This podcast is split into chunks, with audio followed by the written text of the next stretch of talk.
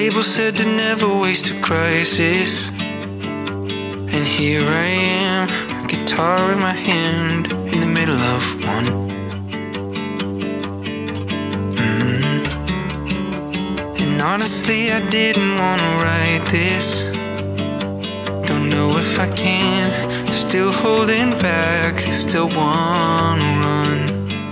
我觉得，如果是他当时做出了这样的一个动作，可能这个事情就比较容易就过去了。可能中国的这个 PR team 也据理力争说了，但是他很难让一个在国外生活的人对中国的网络环境有网感，他没有可能有网感的。比如说，我们想到很多欧洲一些国家的傲慢，他不仅是对咱们很傲慢呀。当时美国崛起的时候，他们也是依然拿出来很傲慢，但是现在美国已经强成什么样了？他们现在看美国依然是哦，我是你爷爷，我才是你祖宗。刚好我很幸运的是，此时此刻我刚好在他发展的初期，对，然后我能感受到我现在。在至少他可能不只是个螺丝钉，有的时候甚至感觉自己是个扳手。你你如果当成一个营生的话，你对他没有那么多的额外的感情去赋予他的话，你就不会因为他哪里不对了，哪个螺丝钉松了歪了，你就会各种不爽，不会的。其实处理一个公关事件，最重要的还是你把握前面这个事儿还是苗头的时候，你就要把它厘清，你到底哪儿错了。他前面的贻误战机跟后面不断还放出新料，挺灾难级的了。那些无情的二级市场交易员。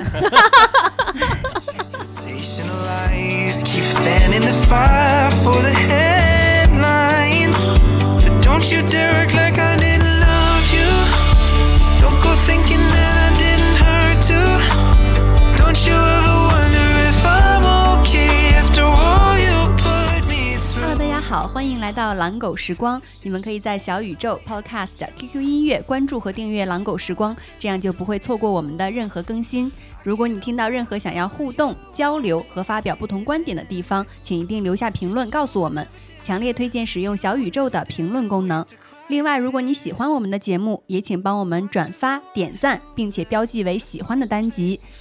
前一阵子，心儿一直处于一个半消失的状态，包括我们在群里艾特他，就是土豆土豆呼叫地瓜，然后地瓜是半夜三点才会长出来回我们一句 嗨在吗？不在，就整个大消失。嗯，应该心儿是去上海车展，上海车展。嗯，然后趁他赶紧放假的时候，我们就抓住他八卦一期。最近也有很多上热搜的事件，就问问他内行人到底是怎么回事儿啊？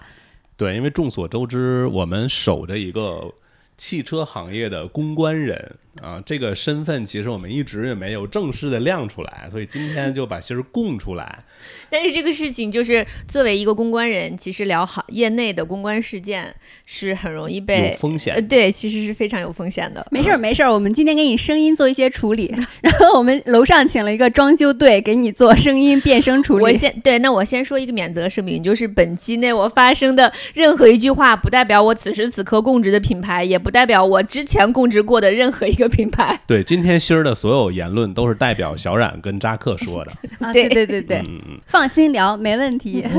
嗯，我们先回顾一下 mini 的一个事件吧。其实我当时并没有很关注这件事儿。它简单来说就是发了冰淇淋给了一个老外，没有给中国人，是这样吧？对，确实是，就是 mini 展台上有一个派送冰淇淋的活动，然后当天有一个应该是一个男生上去要冰淇淋，然后两个穿着同样制服的礼仪小姑娘就说这个派完了，送完了，然后紧接着这个。呃，录视频的这个男生就没有把视频关闭，而是继续拍着这两个姑娘的这个派送的这个画面。然后有一个老外，他是背对着这个视频镜头的，然后他去跟那两个姑娘说了些什么，也听不到。但总之，这两个姑娘就从盒子里面拿出了一个冰淇淋送给他，并且靠里的那个姑娘还。呃，跟人介绍一下口味，对，介绍了一下口味，并且帮他怎么撕开那个冰淇淋的纸，然后整个这个事件收录到了这个画面里头。然后这个老外走了之后，有一个中国的男生，然后就又上前问：“这个是可以给我一份吗？”他们继续表示不可以。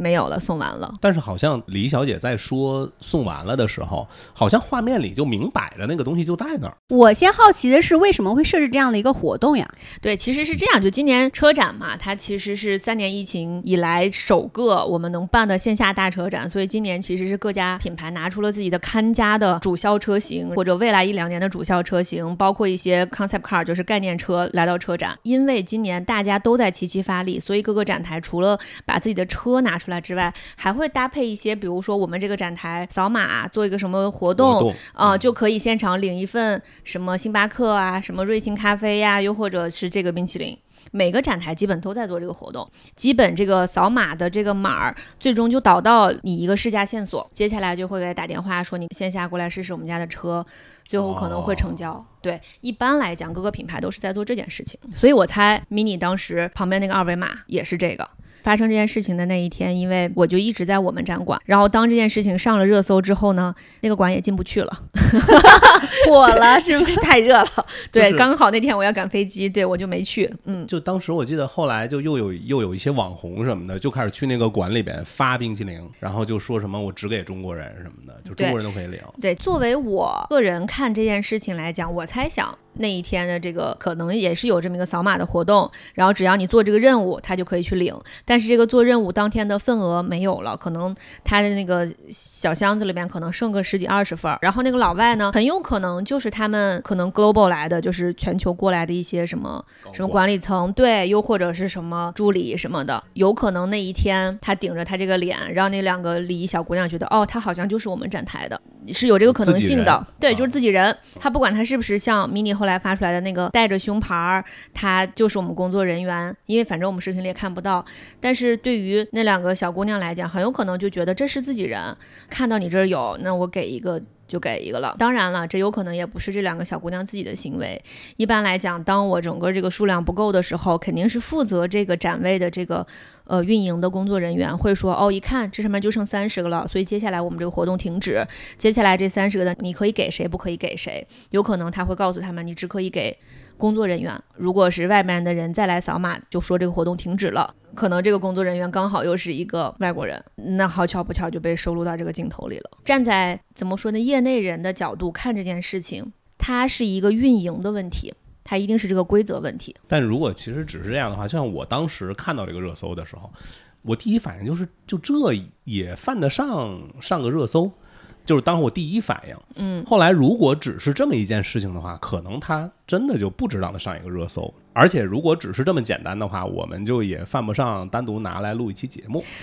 所以今天我们想，为什么要请到这么重磅的嘉宾来跟我们聊一聊？就是因为这背后其实是代表着一系列的失败的，或者说翻车的公关的行为，是不是这样？对，其实在我看来，如果这个事情当时发生，应该第一时间澄清的就是，因为现在数量只剩二十个、三十个，因此我们现场的某个某个活动结束了，所以我们剩下的这几份主要是留给内部的工作人员。作为一个国际车展，我们内部工作人员有外国人，有中国人，而刚好这个时候走过来的是我们从总部过来的，比如说什么设计老师啊什么的一个人员，就被大家解读为是我们只给外国人。事实上，我们这二三十份是留给我们工作人员的，但是给大家造成了这个误解，非常不好意思，是因为我们比如说考虑不周，我们没有估计到有这么大的客流，因此我们从比如说明天开始，只要到达我们 mini 展台都可以领取一份，只要你来都可以享受这个什么甜宠活动。嗯，我觉得如果是他当时做出了这样的一个动作，可能这个事情就比较容易就过去了，翻篇儿了。当嗯时他们是怎么做的？当时的声明其实是这样：先是把这件事情做了一个，嗯，行，对我错了，大概这样一个类型的道歉。这句话听着就很让人搓火。就是他说什么叫你错了？就他错哪儿了？你错哪儿了？你说说。我我错了，我改啊，我全错了。我没说你全错了，我不是这样的人啊！你跟我说说你到底哪儿错了？我都说我错了，你还想怎么样啊？你现在是说我无理取闹了？对，就是我觉得他第一份声明，就像一般男朋友跟女朋友吵架，他可能就是在老公眼里这么屁大点儿个小事儿，值得你发火吗？对你发什么火呢？行，你发火是吧？那好，我错了，你怎么错的？哪儿错了？你想怎么改也没说，就是、哦 那这个是值得上一下热搜，就真的很让人生气。嗯对所有的做品牌的，还有做老公的，你们都学着点。对，因为他第一份热搜就是我正经读一下他呃第第一个声明，他其实就是说、呃、mini 发起的这个甜宠活动本意是给逛展的大小朋友送上一份甜蜜，然后由于我们内部管理的不细致，工作人员的失误引起了大家不愉快，对此我们真心道歉。我要检讨并改善管理，加强内部培训，努力给大家提供更好的服务和体验，再次真诚向各位道歉。就不是个人话，就很像 Chat GPT 写出来的吧？对，就大概就是说，嗯，是有这么一件事情让大家关注到了，然后我错了，错了，嗯，然后我改，我再次说声抱歉。其实都可能还没有老公说的那个我全错了那么真诚。其实作为外企的品牌，因为首先它是要在国内的这个互联网环境下给本土的这个互联网网民一个交代，但是呢，这个事情本身呢，它其实又牵扯到了 global，它需要定夺这个事情对不对？可能在他们眼里，他真不知道这件事情会造成什么样的网民的情绪，所以他们就觉得，那我们就轻描淡写说一个我错了，你只要说错了就好了嘛。但是这个事情如果不在国内，在国外，它的处理方式会有什么？就是它同样是这样处理的话，它结果会有什么不同吗？我不知道，如果我难道不是天下老公一般黑吗？对呀、我不知道如果这样的事情你放在放在北美，他先来一个黑人，然后哦他说我没有了，那就是政治正确吧？对不对？这就是一个营销事件。对一。个黑人，然后嗯，对不起，我们没有冰淇淋了。嗯，我没有对，过一会儿来一个他们自己的员工刚好顶着一个白人的脸，的脸，嗯，嗯，他也有可能很很严重。嗯，嗯，对，在国内其实主要就是因为这两年我们的民族自豪感已经上来了，对。然后尤其像这次车展，我们能明显感受到，以往的车展其实像国产新势力的这些品牌，它可能因为影响力有限，它一般是跟着 BBA 放到同一个展馆，因为 BBA 这三家一定是分在不同的展馆里边共。享一下。对，嗯，然后他们搭着一个国内的品牌，可能放在同一个展馆里边，这样的话还能帮忙提振一下国内品牌的这个流量。但今年已经不一样了，今年就是国产新势力这几家品牌单独放到一个展馆里，然后那个展馆就是整个这一次上海车展里面流量最大的一个展。就从这个方面也能看得出来，其实这两年，尤其是从汽车消费来讲，国产的这些品牌已经就是实际的购买行为能看得到，大家确实是认为我们自己的产品已经很不错了。我们在这样的车展上，在自己家门口办车展，然后你两个中国的礼仪小姑娘还这样厚此薄彼，那两个礼仪小姑娘也不是工作人员，对吧？呃，一般来讲，就现场请礼仪小姑娘都是请的当地的，比方说大学生，嗯我现在想知道那两个老外帅不帅啊？嗯，就是视频里面其实是看不到脸的，他就是一个背影，看得出来侧脸就能看得出来他头发，能看得出来是外国人。你说有没有可能，就小姑娘觉得哦，这个帅哥好帅呀，哎，我给你个冰淇淋。小冉 说这个啊，就是我我我突然就想有一个画面，就是如果说真真的是一个很帅的帅哥来了，就哪怕这两个小姑娘，她就露出了花痴脸，两个小姑娘互相之间啊，就真的好帅好帅，我们给他一个吧，我都觉得对是不是其实就大家呃就能理呃，大解？大家就对啊，就很可爱，很青春啊。嗯，而且其实这件事情当时首先是先上了这个短视频平台嘛，然后短视频平台大家都知道在，在评论区一定会有这种非常对立激烈的言论。同时，因为这件事情马上上了这个短视频平台，也上了热搜，紧接着又有更多的这个达人，就或者平台的达人去把这件事情顶得更火了。对对，再去放大，去现场放大，对，就刚才扎克说的那件事儿，就是有人拿着这个冰淇淋去现场说，我只送中中国人，对，嗯然后被保安驱逐。对然后就又跟保安较上劲了，就是那我我就在这儿送，你有明文规定说我不许在这儿发雪糕吗？你没有啊，那为什么不让我在这儿发？但是我我想问一下二位，尤其是心儿，就是你站在一个专业的角度，就你们怎么看待后面的这些呃网红去做这个事情呢？首先就是现在在这个网红经济这么发达的情况下，我们每一个展位都无可避免的会迎接到很多你根本不认识的网红，就突然过来跟你说我要拍这个拍那个。我们在之前跟品牌的所有人的。培训的过程中，都是告诉他们，只要有人过来拍，他不要打扰我们消费者，比如说在看车或者在咨询这个产品内容就可以了，你就让他拍。就是他发雪糕的这个行为，我觉得也是没有必要。从我自己来觉得，他们也是来蹭流量的。他也并不是担起什么民族大义，就是要给国人一份清凉一下，不是？挺招人烦的。对挺招人烦的。嗯尤其是我今天来之前，我刚看了一个小视频，上面就写 Chat GPT 在中国第一批发家致富的人不是那些程序员、研发人员，就是一些卖课割韭菜的人。呃，研究 GPT 研究了二十天，然后就去卖一些九十九、三百六十五块钱这样的课，教你怎么用，都是一些免费内容。我们有听友是在做这个的嘛？你们可以，你可以跟我联系，我可以帮你们出训练营。训练营扎克专业的，专业的，对对我可以让你的课从九十九卖到一千九百九十九。啊，你是提供这个增值服务的，提供 B 端增值服务。对 对，对，首先就是这波人把这件事情再给了一波流量，然后同时这个品牌对于这件事情的应对本身来讲。又造成了就是我们业内叫次生危机，也就是说这事儿本身已经你出了一个危机事件，然后他又因为一个别人把这件事情继续放大时候，你对这个继续放大的这一波的应对不当。这个次生危机，我翻译一下，嗯就是你是不是相当于就是老婆对这个事情不满意，变成了你什么态度？对这就叫次生危机已经发生了，各位男同胞们。对，实实际上他这个什么态度，就这件事情本身的那个什么态度，其实应该相当于是他第二份声明出来之后，嗯，才是去是那个你什么态度，这个都还没有到你什么态度呢，他就、他可能是老婆对这件事情，什么叫全错了，什么叫你错了，你哪儿错了，你已经应对不当了，然后老婆可能在家跟你就是摔摔打打的，然后让你抬脚扫个地的时候，你咣当把脚就放地上了，然后瞪你一眼，你还瞪回去了，怎么了？完蛋，然后扫帚一撂。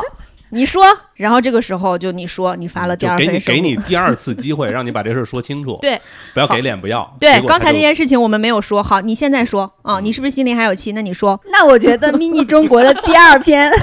回复就是给脸不要。我觉得这一篇真的写的很绝。事件当中的两位礼仪小姐姐也是刚刚踏入社会的年轻人，可不可以请大家给他们多点宽容和空间？问号，就是这句话真的写的很让人生 我虽然不能说 mini 中国这个整个公关水平差，因为整个这个公关水平跟企业整个管理层对这件事情的看待，以及每一个公关人写完的声明会被层层修改一百八十次。对啊，这个事情对，就最，但是最终你呈现在大众面前的，就是老公最后跟老婆说的那句话：“我哪儿错了？嗯嗯我我都道歉了，你对我都道我都道歉了，你还想怎么着？对，这个更准确。嗯，我都道歉了，你还想怎么着？我就想问，就是那既然这种稿件都是会被层层审核才会嗯被发出来的，为什么如此简单的一个问题，他们还是搞成这样？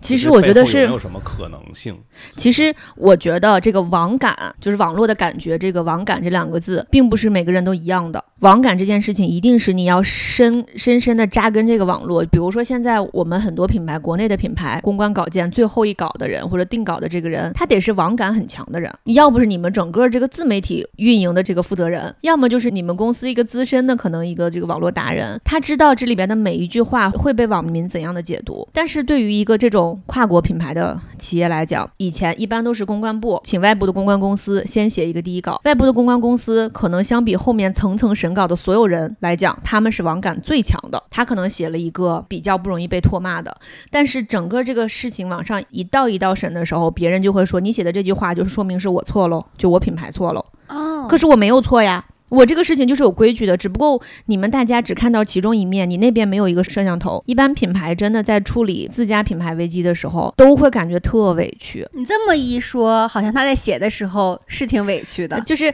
首先，我觉得他第二份声明的前面整个都透露着一份，我明明就是自己家的一个活动，我那天就是因为确实不够了，所以我就要给自己的员工留一份，这难道有错吗？我就觉得他 第二份声明就差再往后说一步，他那情绪出来之后，就差说成我自己的东西，我爱给谁给谁，你管着吗？对我给你冰激凌还有错吗？我给你就给你，不给你就不给你。我不给你，你也没有这个冰激凌，你还有有什么理呀、对，就是我家制定的这个规矩，那我们家一切解释权益应该是由我家自己出呀。我就说今天发完了，那怎么了呢？就是我觉得他前面那个定的基调就是一种我委屈，但是他在这两个小姑娘这句反问句上，做我个人来讲。我再次强调了一下，是我个人的看法，就是再再再次强调一下，是是，他是代表我们说的，今天其实是我们的嘴替。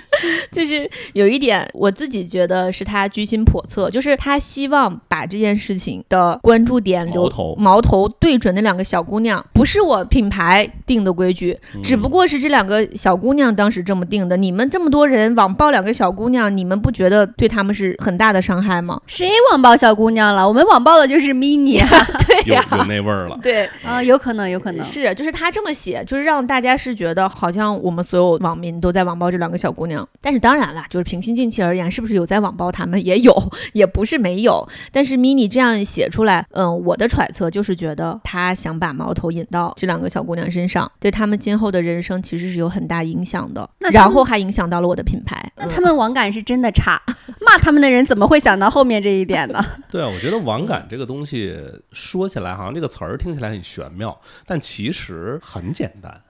我是觉得很简单，就是你的每一个字词，甚至于标点符号，就是你你在传递什么样的信息、什么样的情绪，它那些标点符号是会传递情绪的，嗯而情绪才是那个点燃。呃，网民或者说哪怕是跟你对面聊天的那个人的那个引线，而且这个网感，它其实是因为你每一天都浸润在这个中国的互联网环境里边，你才对这个互联网环境最近这一段时间，我们对于什么事情我要少提。嗯你看最近一段时间，从从这两三年以来，我们不会有任何人敢在大众媒体上提到一些男女对立，啊，然后有可能引发这个女权主义。对嗯，这两年就是在这个话题，就是大家都别聊。你只要在这个我们这个互联网环境下，你就会有这个感觉，我不敢聊这个。那你作为一个很大的国际品牌的公关的部门，你不可能人不上微博，或人上微博国际版。但是作为一个大品牌的这样一个事件，你都影响到我市值了，那总部一定是会看到的。那在这种情况下，中国的 PR team 他能不能决定这个声明？他决定不了，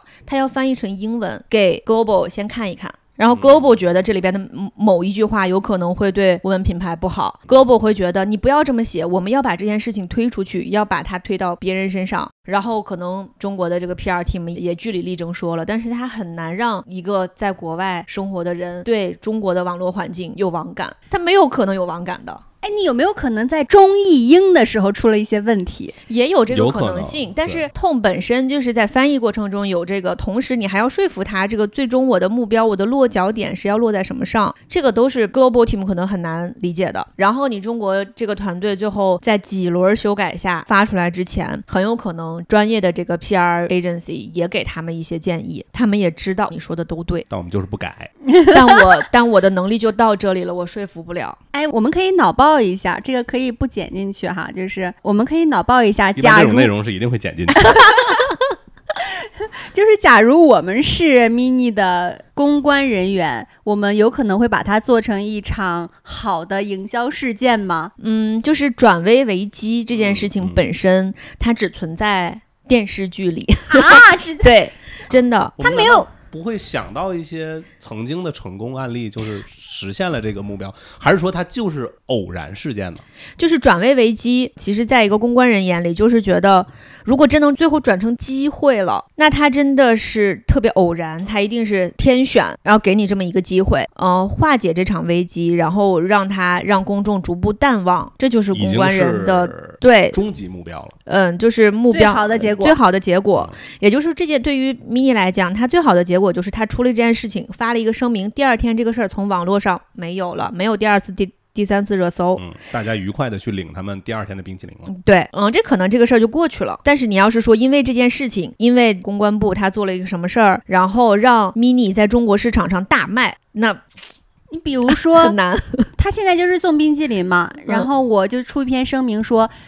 天哪，我后悔死了，我怎么能这样对他们？而且我让两个小姑娘这么呃回去以后压力这么大。那从今天开始，我每天送一万份儿冰淇淋，我让我自己肉疼死。老板不给批，Global 不给批，我中国也给你每天都送冰淇淋，送到呃夏天上海的夏天不再热为止。”等等等等，就是通过自掏腰包或者是一些可爱俏皮的方式，也没有可能吗？我觉得对于国内的品牌来讲是有可能做得到的，但是哦国外品牌的老外都轴死了。他们的他们的那个轴以及他们的一些傲慢，其实是刻在他们的骨子里的。这个车型上就能看得出来。你看现在国内的品牌里边的所有内饰设计，尽可能都是触屏化，因为大家已经特别习惯触屏了。大家认为触屏就是现在最好的一个交互体验，所以我车机上的屏幕也需要这样的触屏，才要跟我生活中最习惯的那个屏幕是最一样的。但是 mini 现在整个车机设计依然是旋钮式的，依然是有保留着很多物理按键，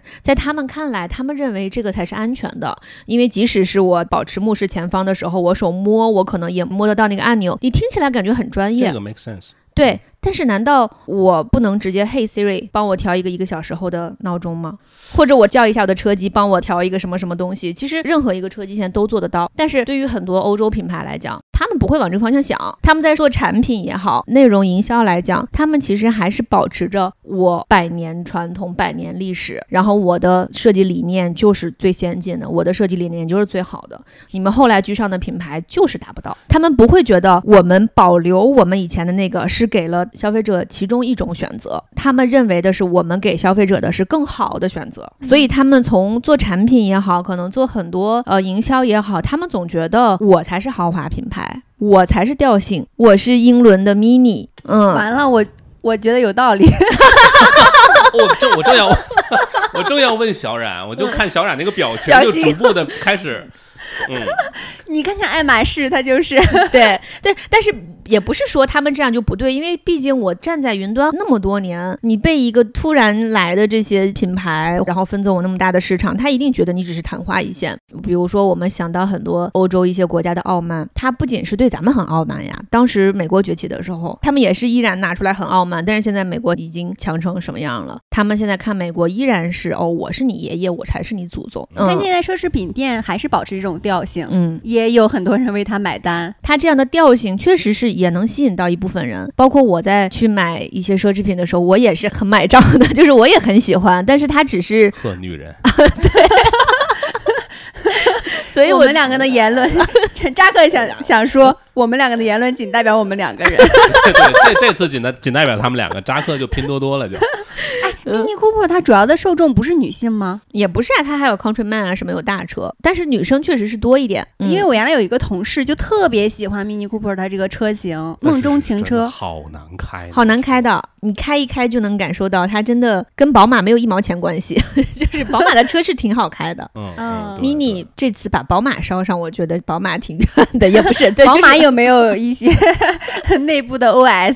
因为我记得前些年，那十年前了得有，嗯，我有一次在面临买车的时候，我想家里面想想买一个小车开，我先试驾的是那个宝马一系。然后开了，哎，觉得还蛮好的，蛮舒服的。然后我就又去试驾了迷你，因为他们展厅是挨着的，中间开了一道门。然后我去试驾的时候，那个销售还跟我说啊，我迷你主打的就是一个卡丁车的驾驶感觉。我说卡丁车是什么驾驶感觉呢？我试了，哦，还真他妈是卡丁丁车。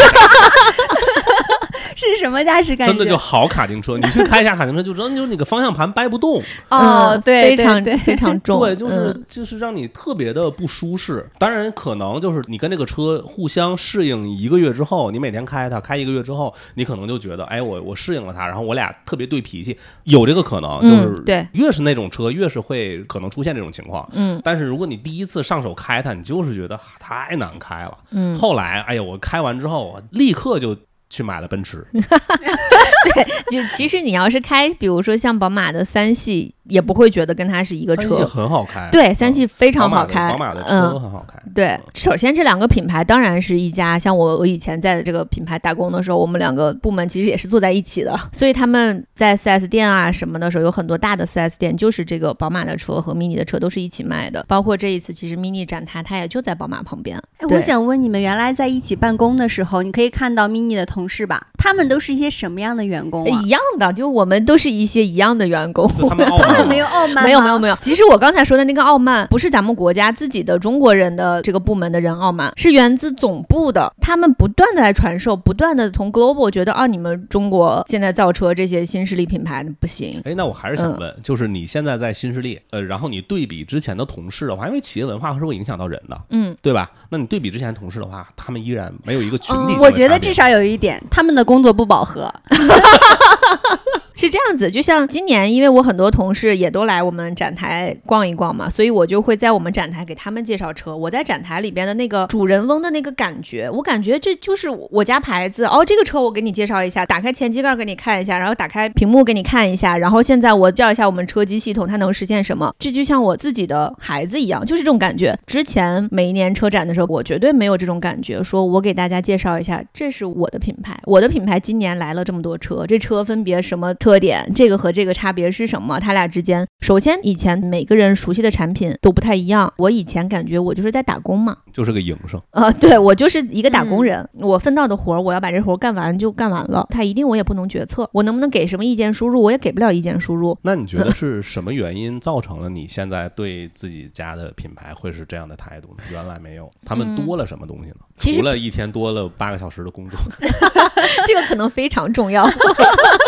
呃，就昨天我还见了我两个朋友，之前我们是一起在一个那个大的公关公司，然后也是服务 BBA。嗯，我跟他们讲起现在我们的产品，然后甚至我们的研发，可以聊得比较深。完全不像我以前在工作的时候，你这个车型，你给我一堆英文资料，我把它翻译成中文，然后我把那翻译成的中文，然后再做一些精雕细琢，然后把它写成新闻稿，写成讲话稿、产品资料发给中国的嗯媒体朋友。那个时候我看到的不是车，我不是通过我驾驶感受之后，我去写完一个新闻资料，告诉媒体朋友这个车它是这样的特性，我是通过翻译这英文翻过来的中文，它上面写这个车是这个特性。我对每一辆车的产品本身都不熟悉，没有感情。对，没有感情，我就是一个翻译机器，就是一个润色机器。那是不是本质上在于海外这些百年车企的，他们的历史足够悠久，然后组织架构又足够庞大，然后每个工种细分又足够细啊，分化又足够细，所以导致了我们每个人就耕好自己的一亩三分地就完了。对，就是，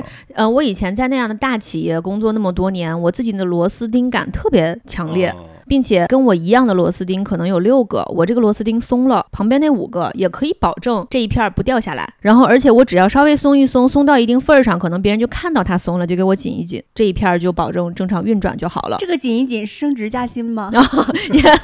可能就是一些扣一些工资，是不是？对，也有可能像我们现在的品牌发展几十年、上百年，也会也也会成为这样的品牌，它会的。刚好我很幸运的是，此时此刻我刚好在它发展的初期阶段，对嗯，然后我能感受到，我现在至少它可能不只是个螺丝钉，有的时候甚至感觉自己是个扳手。对，哦嗯哎，你说的这个是你参与度很高，嗯，呃，你很有主人翁意识。那我就想问扎克，你原来在得到也那么忙，你有这样的感觉吗这吗？个我就也是我接下来想跟你们说的，就是我当时呢，因为那公司很年轻嘛，年轻人会更多一些。我在里边就算年纪很大的，所以大家就尊称一声渣哥。渣哥，渣哥，哎，然后因为工作强度又很大，然后各种每天需要协调的事情特别多，然后他们就会陷入各种各样的困扰当中。我经常会扮演一个知心大哥哥的角色，往往在这个时候，我都会跟他们说一句话，就是你就把这件事儿当成一个营生不行吗？就是你你如果当成一个营生的话，你对他没有那么多的额外的感情去赋予它的话，你就不会因为它哪里不对了，哪个螺丝钉松了歪了，你就会各种不爽。不会的，这不是你家的螺丝钉。你看，这就是一个工作时间久了的人你会产生的一种心态。嗯、我觉得这个是正常的，虽然听起来有点油腻。但我哦看到你的工作态度也不是这样呀。对，但是我的底层逻辑就是，我一直要避免自己对这个公司或者一个组织产生感情，没有必要跟你产生感情，你就是我的营生。但是营生不代表我不努力，我付出的努力跟你们一样，但是我付出努力的原因是我要实现个人成长的前提下，我为你创造价值。比如说对我现在来讲，我当然是希望我品牌好的，但是更重要的原因是因为刚好它好的同时，我有很多成长，我能吸收到很多东西。我倒不是说我自己设立一个十年后的目标，我个人要创立一个汽车品牌，我现在就是为了掌握现在这个汽车品牌怎么成长，我倒没有。但是我就是总觉得我在正好在成长的一个品牌里边，在它不断好的过程中，我享受到了它好的这个价值，同时我还学习到东西了。但是可能对于扎克来讲，扎克刚才想的就是我先要学习到我非。常自私，我嗯我在工作当中是一个非常非常自私的人，就是我我要实现我的理想的前提下，因为如果我不能实现的话，我没有一个明晰的对自己个人成长的目标的话，那么我就会被公司的目标给带走，对吧？那在对，在我努力实现公司的目标的时候，我就不得不跟一些我看不上眼的傻逼合作。人生苦短，我要有空，我要去教育我的孩子，我没有义务去教育傻逼，我也教育不了，我没有那个能力。嗯，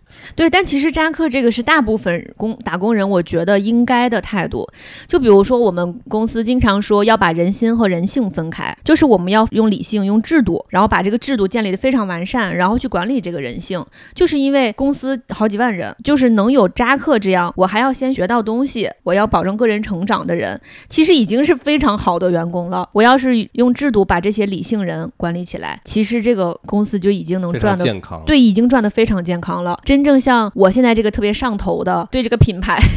对特别上头，对，对对我现在这个宗虔诚状态可能也不太对，嗯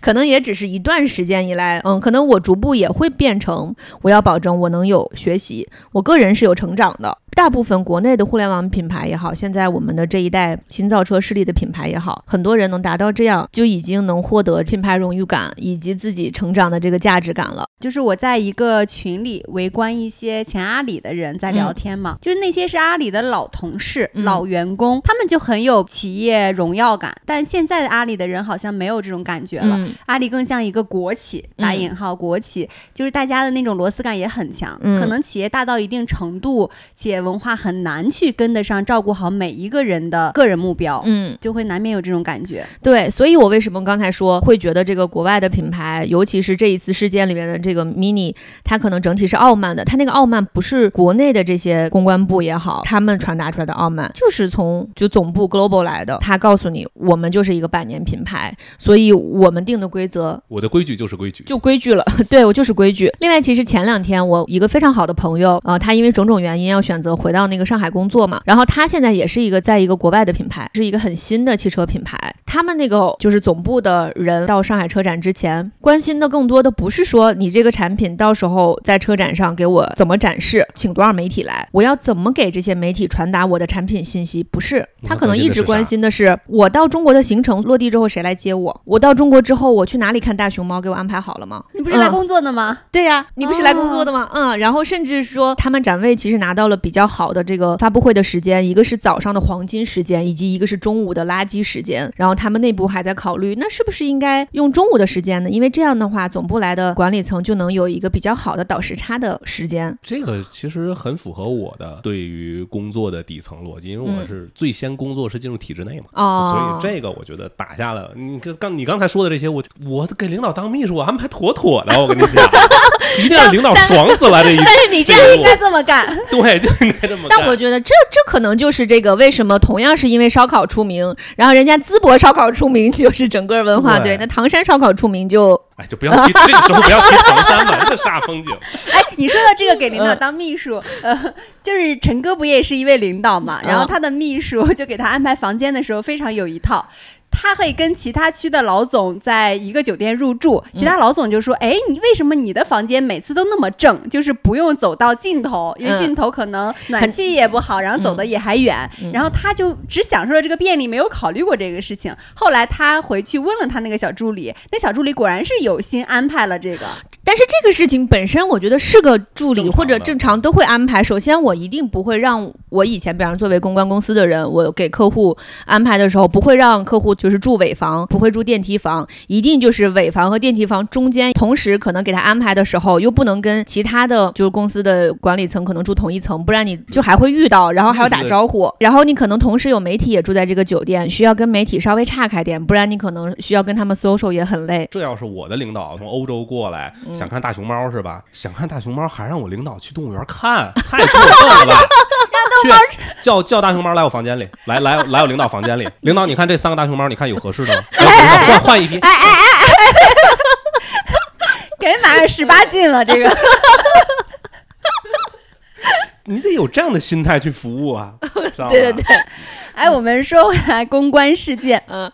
我看到有一个公众号在写的关于 mini 这件事情，他嗯说根本称不上史诗级灾难公关，说它就普通的不行，嗯一般的不行，嗯那是不是还有很多灾难。特别灾难的公关事件？就是跟 MINI 相比，之前的那个奔驰在一九年那个女车主做机器盖儿的那个事儿，那个其实比这个事情要严重很多。当时的事件应该是一个奔驰女车主，呃，去维权，然后在车展上爬上了一个汽车顶盖儿，然后被拉走了。这个事情就是当时的这个视频，大概是在四月十九号发现有一个女车主坐在机器盖儿上，然后她维权，因为她的车刚开出 4S 店，就是这个车应该就是呃漏油了还是一个什么事儿，她就开回来了。开回来之后就说这车有问题，检查了一下，确实是发动机里边可能有因为有个什么零件落下之后，让这油箱漏油了。我记不得那么清楚了，但大概就是一个比较严重的故障。但是这事儿按照三包来讲呢，它确实已经开出 4S 店了。你现在的这个故障本身，你就只能修，不可能给你换整车了。因为当时 4S 店的话，你一旦没有七。天无理由退货。因为你已经上牌了，我再收回来的话，它就会变成一个二手车。按照流程上的确没办法操作，可是这个事儿本身，你刚刚开出 4S 店，然后你就发现这么大一个问题，从道理上需要给这个换这个事情，接下来就引爆热搜。然后我为什么说这个才是相比现在这个 mini 的事儿，奔驰那个更严重呢？是因为这件事情本身它根本就不需要到这个地步。这个姑娘发生这件事情的时候，大概是在四月九号，然后十一号这件事情呢，其实就已经升级了一步，然后一直到十九号，这过程中一直没有人处理，才导致这件事情逐步升级到全网的热度。而且面这个女车主如果投诉的前期被理睬了，或者被关注到了，她哪怕最后不跟她谈一个换一辆车，可能只是一个赔偿都可以的。更重要的一点就是，她除了达到上热搜的程度之外，她后续还因为 4S 店的总经理跟她的处理不当，谈判的时候暴露出了另外一个问题，一个什么保险服务费的这么一个事儿。对对对，对算收费问题。对，引发了更严重的这个行业震荡，导致这个新闻频道的新闻一加一白岩松主持的一个栏目专门 Q 到了这件事情，对整个行业乱象进行了一个整治。然后这件事情呢，其实奔驰也拿出了非常大的诚意，说我们现在严格去查这件事儿。他们相当于就是真金白银的掏了很多钱，在管理 4S 店乱收费，总部派了很多人住到每一个 4S 店里去接受用户的小报告，还会拿出很大一笔营销费用，不断的去宣传自己不会再乱收费了。这件事情是会让奔驰掏很多钱来买单的，为这件事情。可是，比方说就这次 mini 来讲，它虽然当天是市值是掉了挺多的吧，但这两天不就马上涨回来了吗？那些无情的二级市场交易员，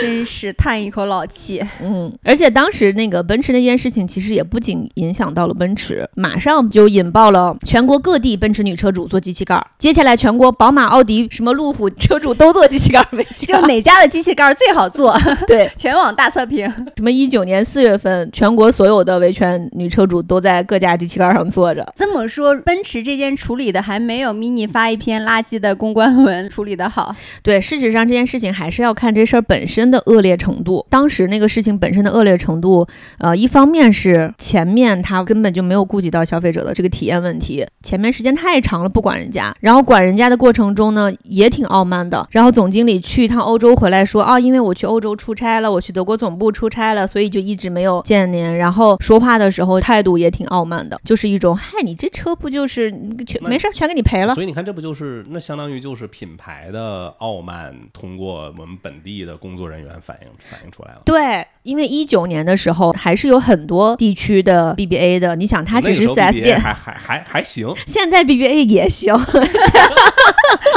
我们现在可不敢说必备不行，对，因为百年豪华品牌的这个历史积淀还是在那儿的，人家这个造车工艺还是在那儿的。但是作为一个经销商集团的老板，一个店总，你是有什么理由？嗯，但比如说，如果你总部的人，比如说奔驰那个老爷爷蔡澈啊，什么他们全球老大欧拉过来，他们就是整个家族都是跟奔驰一起起家的，他的祖辈儿什么就是跟奔驰、卡尔奔驰嗯他们一起造车，然后慢慢走过来，他就是见证了这个星辉传承的过程中，他血液里那个傲慢，我觉得我可以理解，解嘛嗯，咱可以理解。但是你说你一个只是卖车的这么一个人，然后你本来就应该服务好一个消费者，然后你十来天不管人家，还觉得自己是去国外出差。对我去国外总部出差了，我们听起来去去国外旅游了。对，这才让这件事情逐步发酵，然后还把你们一些行业黑幕给挖出来。所以这件嗯事情是在你心中这个灾难等中度、重度、印度哪一个级别？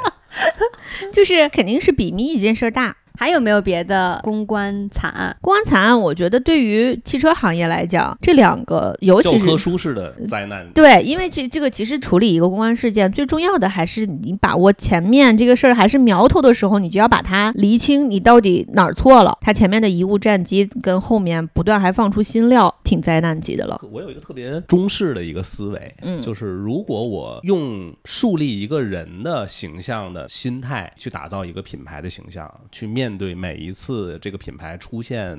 呃危机的时候，我就都用说我做人怎么做。比如说我做错事了，我错了就是错了，首先我就做错了，我要道歉，以后我要怎么改，我从明天开始我要怎么做。就如果我是这样的一个态度去处理每一次事件，是不是会屡试不爽？我觉得这个其实是非常对的一个公关的。公关人可能都希望自己的品牌或者自己服务的这个甲方品牌，你要以你一个人，人是可以犯错的，大众是接受你犯错，你犯嗯错你就说我错了，然后说我怎么改。但问题是你，你看你代表的是个人，还是你代表的是我整个家族？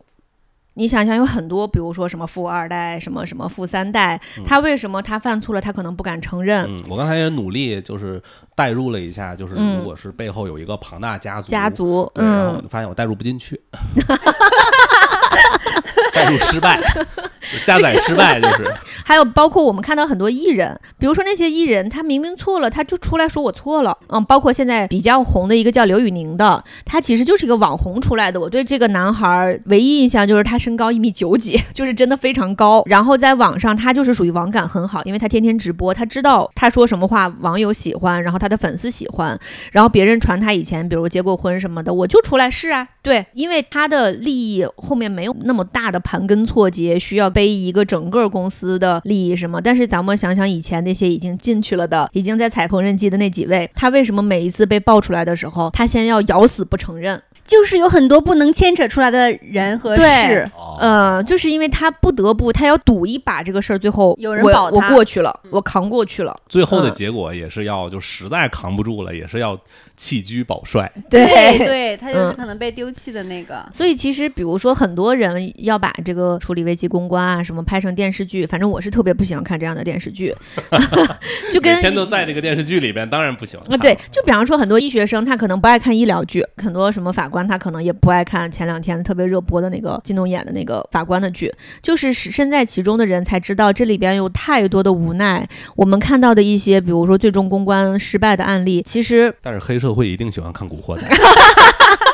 对于对于很多，比如说像什么公关部出来的声明，他太知道这个声明出去就会被打脸，他太知道这个声明出去以后我会挨骂，但是他做不到说服内部说你要按我的想法来，并且他不仅做不到，他的那个网感只是一个感觉，他不是预来。对他一方面说不出来，而且他无法预知未来，他无无法，印证，他无法说老板你听我的，global 老板你听我的，我敢打保票，我能为这件事情买单，你买不了单。但最终老板比方说好，你就按我的改发出去了，他会心里说靠，让你听我的。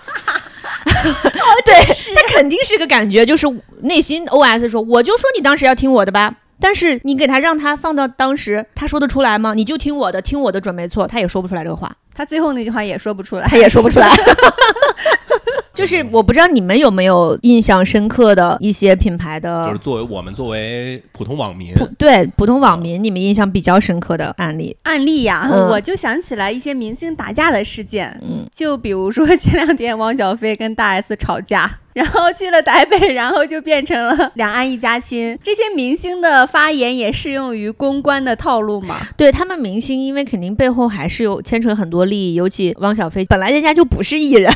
人家是一个商人，所以他的一些八卦能给他带来流量，但是那个流量到一定地步，他能做到变现。比方说现在马六甲你需要排队，下午四点排队，晚上九点才拿到号，对他来讲就够了。但是如果他留在网上的一些印记还是狗血的印记，其实对他们两边都不好。那他们可能会派出自己的什么律师和公关的联合小组，说我们如何让这件事情画上个完美的句号，然后两边以后再也不见。所以他两岸一家亲背后有可能两边的工作人员沟通过了。嗯，看我们这些吃瓜的人真是操心够呛，还以为什么亲情感化了他，没有想到人家就是因为钱也赚了，然后热度也够了。从事公关这个行业多了之后，我们就会把任何一个有可能人家自然而然流露出来的两岸一家亲，然后我们把它想象成为大概率是两边打好招呼了。那我们不不这么想的话，我们大家就感觉到，嗯，你看还是亲情战胜了一切，也挺好的。之前其实有一个品牌发过一个视频，他就是说他有个卸妆巾特别好。一个女生路遇歹徒，她马上拿出那个卸妆巾，把自己脸脸上妆一卸，然后特别丑，之后就把那个歹徒吓跑了。最后这个视频发出来之后，就被评论区说你物化女性。还有前一阵子李诞代言的躺赢职场，躺赢职场也是、嗯、也是一个内衣品牌。我觉得，因为站在一个 就是文文案角度来讲，他可能只是觉得，因为我这个内衣非常舒服，所以能躺赢职场。可是这个躺赢就是可以解读为另外一个，啊、对对。然后我就是觉得李诞肯定是一个网感很。很好的人吧？对呀，为什么呢？他怎么能看不出来呢？我觉得这个还挺意外的。哎，那你你俩有没有过，就是因为一个一次公关事件而爱上一个品牌，或者是从此恨上一个品牌的？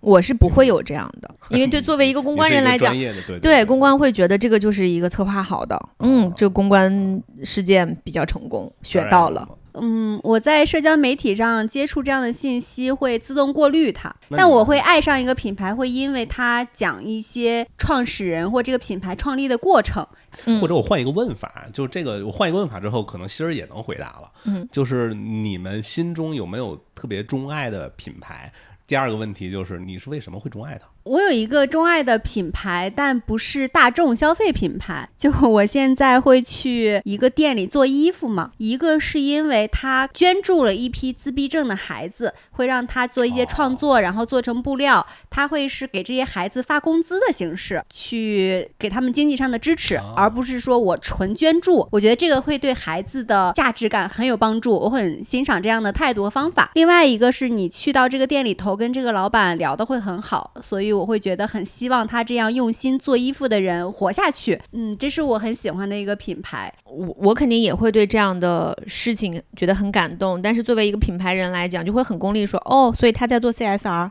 对，所以就是 CSR 是啥？CSR 就是企业社会责任。哦，企业会有一些对钱去拨去做这个事情，对，专门去做这样的基金或者什么。就是因为我们一旦你带上了这个特别功利的视角，你就会觉得他可能一个如果是一个企业的话，他在做这件事情，就是因为他企业大了，他需要做这件事情，嗯、包括然后去包装。也你也会这么看这个？呃，对他去参加慈善晚宴，他需要拿出来钱来捐。但是小冉说的那个牌子，因为他之前推荐过我，他甚至他不是个牌子，他只是一个小店工作室。工作室对他做这件事情，就会让我觉得他不是为了企业社会责任，因为他甚至都没有打造一个牌子，那就会会很刷好感。对我来讲，我很少因为品牌讲一个故事，说特别喜欢钟爱这个品牌，但我确实是会因为品牌讲了一些坏的故事，让我讨厌一个品牌。对，就是有一些品牌，它可能在刻意凹人设，就比如说这次，呃，我去车展上一个特别近的，他们在讲一个女性车主的故事，然后他们在现场请了很多男生，肌肉感十足，现场放着很嗨的音乐，让这些穿着白 T 恤的男生在现场跳一段也不算热舞吧，就是秀肌肉。接下来呢，再让很多女生手里边抹着那个颜料，摸到这个男生的身上，就是一下子让我对之前我觉得他就是一个。小众品牌在那个预算有限的情况下，还能去玩梗，产品的造型也还挺可爱的。但是因为他做了这件事情，然后我对他的好感度一下下降到负数。难道椰树牌也出车了吗？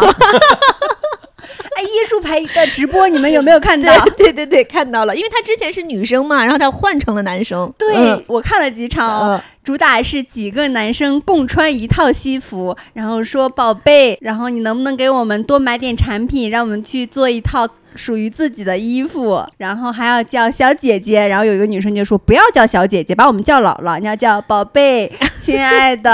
啊，就很擦边。对，然后除了这个之外，淄博烧烤有一个就是卖鸭货，就是鸭头什么鸭架，哦一个小伙子，一个小伙子，嗯，肌肉线条很好。对，就是因为他每天要去做这个比较有力量的这个可能卤这个鸭货的这个工作，就让他有肌肉线条。他一开始就穿一个黑色的一个背心儿。然后戴个口罩，围裙什么的，哦，一个围裙，对，然后您不穿啊，就就也穿着，是穿着的，只不过他的胳膊就是肩膀到胳膊的整个是露在外面，肌肉线条很好，然后就有很多小姐姐莫名的去拍人家，然后那个小哥哥就就很害羞，然后他妈就在后面用严厉的目光出去营业。对，其实我看了一个视频，就是那个那个小哥哥已经很不适了，嗯，明显表现出不舒服了。然后有一个女网红一边直播，然后一边就直接就伸手去摸人家，然后就在那个直播间里就说：“家人们，我替你们摸到了。”哎，这要是换一个是一个女店主，简直就是社会新闻了。嗯，但现在你这么一说，对于这个男性有一些些还是不。公平的地方在，就是真的，就是有些小网红，就是真的为了那点流量或者是那点关注，真的就什么事儿都干得出来。你说这事儿他有多伤天害理吧？也没有。对，就你没有办法用道理和法律去评判这件事情，对，但就是挺让人恶心的。对，但是如果这个时候，你看这个当时那个小伙子就什么都没说，但如果那个小伙子又说了点什么的话，搞不好。还会被人说矫情，人家就摸你一下，怎么了？你个大小伙子，你个大小伙子。哎，你说到这里，现在网红的那个淄博大爷到底是为什么火呢？淄博大爷是有一个故事，绿豆绿豆糕大爷是吗？绿豆糕大爷，然后大爷说，我就想出来躲个清静。他被营销出来的这个故事，就是他在家里边为了躲清静，为了不让他老伴叨叨他，他每天做一锅绿豆糕，然后就出来，为了在外面逛一圈儿。然后那一锅绿豆糕呢，能其实让他过来逛一整天，他还能有空去下下象棋呀，出去摸鱼，对，摸鱼。结果现在因为网红，大家追着他，甚至他连楼道门都出不了，然后一锅绿豆糕就卖完了。然后大娘在后面说：“出去营业。”这个难道不就是一个始料未及的营销吗？偶然的营销，对，这个其实不小不小心把自己营销了。对，这个还其实挺搞笑的。这个相比起来，刚才那个小哥哥买鸭货的小哥哥来讲，这个故事大家还是愿意买单的。对对对，听起来是很可爱的。对。我上周呢出了趟门儿，在这个路上的时候，我们有一个一个小圈子，几个好朋友，但是就是大家都在全国不同的城市。然后其中有一个小伙伴，他就是淄博人，他就在淄博生活，在淄博哇，你守着一个淄博人，你五一都没去淄博？对，然后他就在节前嘛，然后他就说，哎，他小伙伴们，我们好几年没有聚了，要不然这现在正好淄博正火，说要不然我假期的时候你们过来，然后我招待你们一下，带你们去吃淄博的烧烤。然后大家就在群里面就聊起来了这个事情。然后最后我们的这个结论就就是，五一。就别去凑热闹了。现在淄博啊，后来假期的第一天，这小伙子在群里边发说，我们楼下我每天买菜的菜市场一天进去了十万人，故宫一天才让进四万人，崩溃了。他说我就想下楼买个鸡蛋，我都买不了。嗯，然后他说幸亏你们没来，但是我们应该是大概率会约这个月吧，五月会去聚一下，因为北京最起码我们从北京去淄博还挺快的，嗯，要不大家一起吧。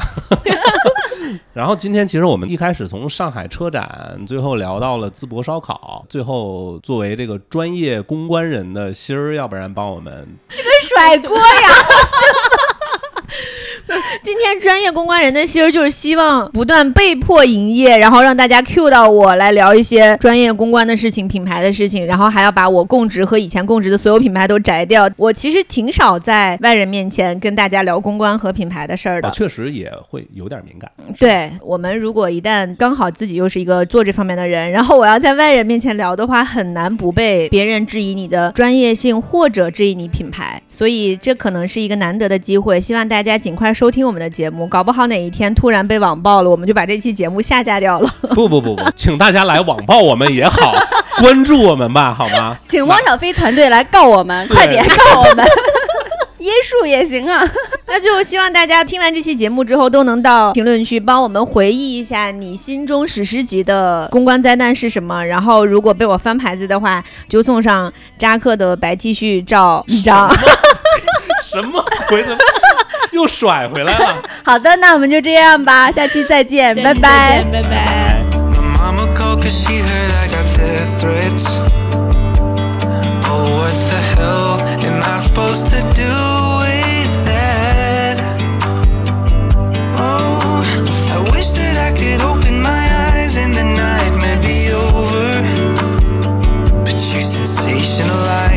Keep fanning the fire.